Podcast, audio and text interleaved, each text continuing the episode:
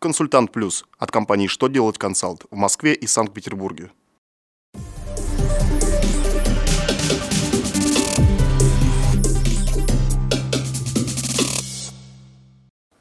Добрый день! Для вас работает служба информации телеканала «Что делать ТВ» в студии Ольга Тихонова.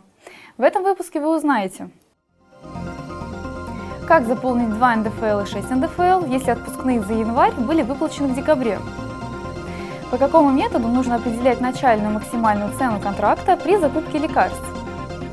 Какова позиция судов в отношении взносов на оплату дополнительного отпуска по уходу за ребенком-инвалидом? Итак, о самом главном по порядку.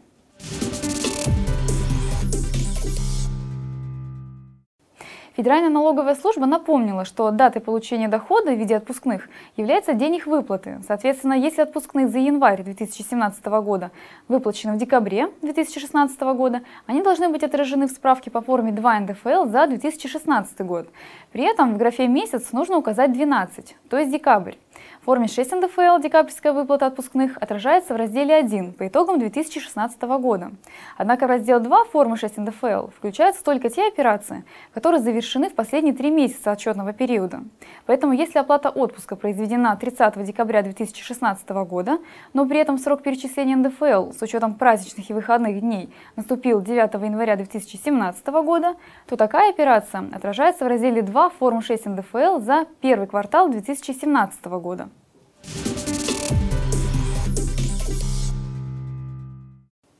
Минэкономразвитие сообщило, что метод сопоставимых рыночных цен нужно применять как при закупках жизненно необходимых и важнейших лекарств, так и тех, которые таковыми не являются.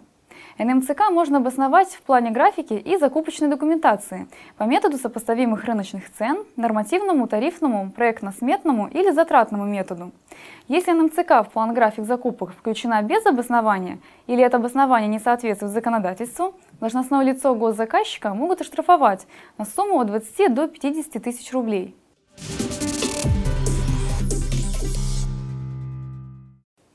Суд не согласился с позицией Минфина и посчитал, что страховые взносы на оплату дополнительного отпуска по уходу за ребенком-инвалидом начислять не нужно.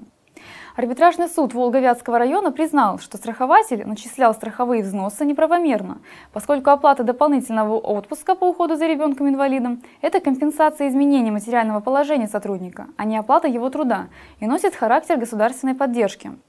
Ранее Минфин выразил противоположную точку зрения – по мнению ведомства, дополнительные выходные по уходу за детьми-инвалидами не включены в список видов соцобеспечения по временной нетрудоспособности и государственных пособий для тех, у кого есть дети.